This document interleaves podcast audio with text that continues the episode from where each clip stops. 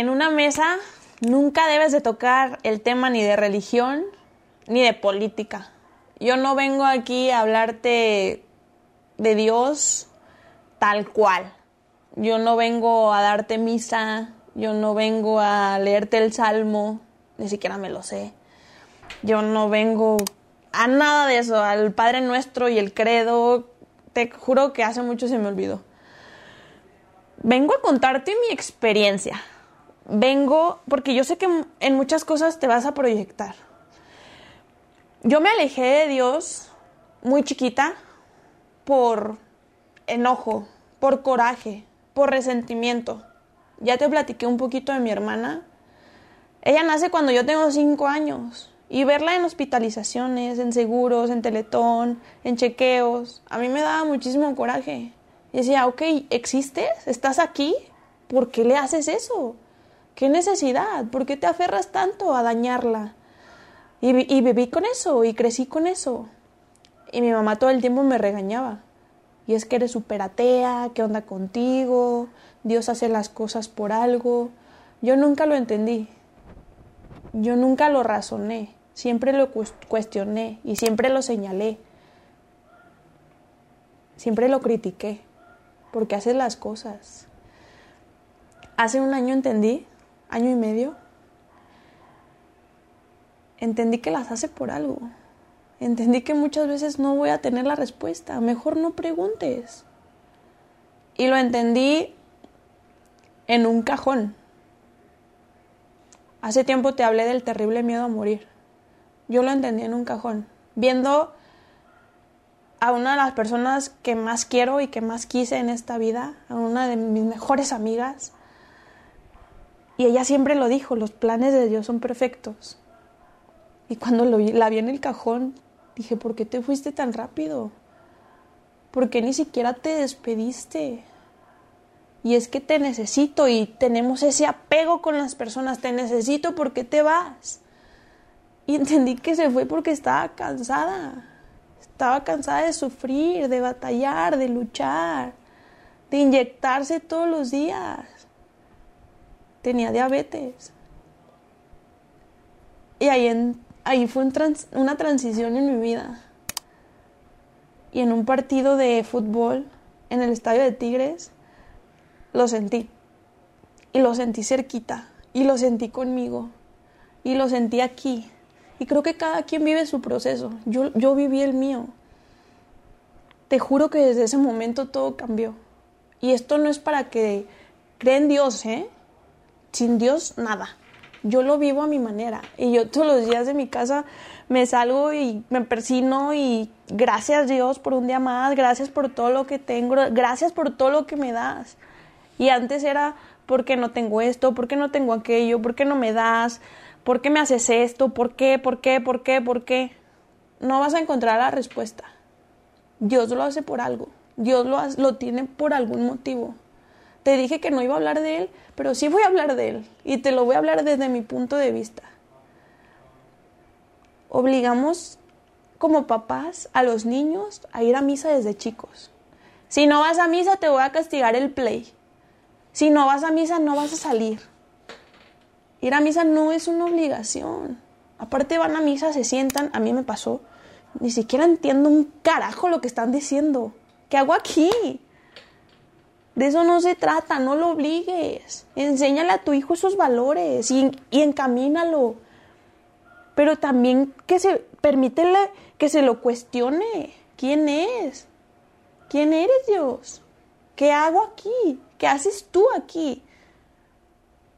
Pero limitamos tanto esa parte como papás y lo queremos obligar, lo queremos hacer una obligación. Debes de creer en Dios. No se trata de eso. Cada quien lo vive a su manera. Mi punto es que tengas fe, fe en algo, algo más allá de ti, algo más grande que tú, que no seas solo tú y tu egoísmo. Pensamos que con sentarnos un domingo en misa y escuchar que ni siquiera estamos escuchando, estamos oyendo, es un borrón y cuenta nueva. Ya, perdonado y te tomas esa cosa, hostia, no sé cómo fregado se llama, y ya. Eres una buena persona. Sales del templo y eres una basura de persona. Egoísta, no ayuda, resentido, eres mal padre, mal hijo, mal hermano, mal esposo. Pero viene el domingo otra vez de misa. Borrón y cuenta nueva. El lunes estoy limpio. ¿Qué te pasa? Yo no necesito ir a misa para tenerlo cerquita. Yo lo siento muy cerquita y te juro que mi vida cambió. Y soy una Londra completamente diferente. Y en mi cambio de vida, Él está aquí. Él estuvo conmigo. Y Él me hizo también tocar fondo. Y cuando estaba abajo, yo también lo cuestionaba. Bueno, ¿qué traes contra mí? Pues ya esto es uno contra uno. Ya es mano a mano. ¿Qué onda? Ya párale. Ya entendí. O sea, ya entendí. Ya fue suficiente. Y en ese momento que estamos abajo no entendemos. Y cuestionamos y preguntamos y señalamos. No, no preguntes. En verdad, nunca vas a conseguir la respuesta. Él lo hace por algo. Él, él sabe cómo, cuándo, dónde, por qué, para quién. Solo Él sabe. Hazlo tuyo. Es nuestro pretexto perfecto. Dios así lo quiso no me tocaba. ¿Qué qué? A ver, Dios tiene los planes, va, pero te pone dos escenarios. Tú eliges A o B. Deja de culpabilizarlo. Es que Dios así, Dios me quiere pobre, así me voy a quedar. Dios no quiere que triunfe, así va a ser toda mi vida.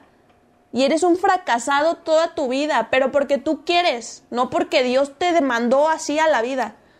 Dios te da las herramientas necesarias todos los días para que trabajes, para que te esfuerces, para que luches, para que seas mejor. Está en ti. Siempre lo he dicho, las cosas ya están escritas, pero tú tienes el control remoto, tú eliges la dirección, tú eliges hacia dónde, es tu decisión. Pero la, el templo está retacado de gente arrepentida y solo vamos a pedir, no pedimos, exigimos. Cúralo.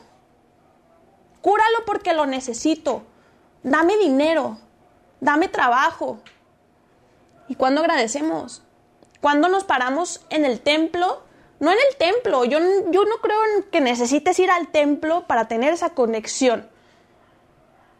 Cuando te paras de tu cama y le dices gracias Dios porque amanecí, porque tengo salud, porque tengo familia, porque tengo un motivo de vivir. ¿Cuándo? Somos súper mal, malagradecidos. Permítete sentir, permítete explorar, explorarlo.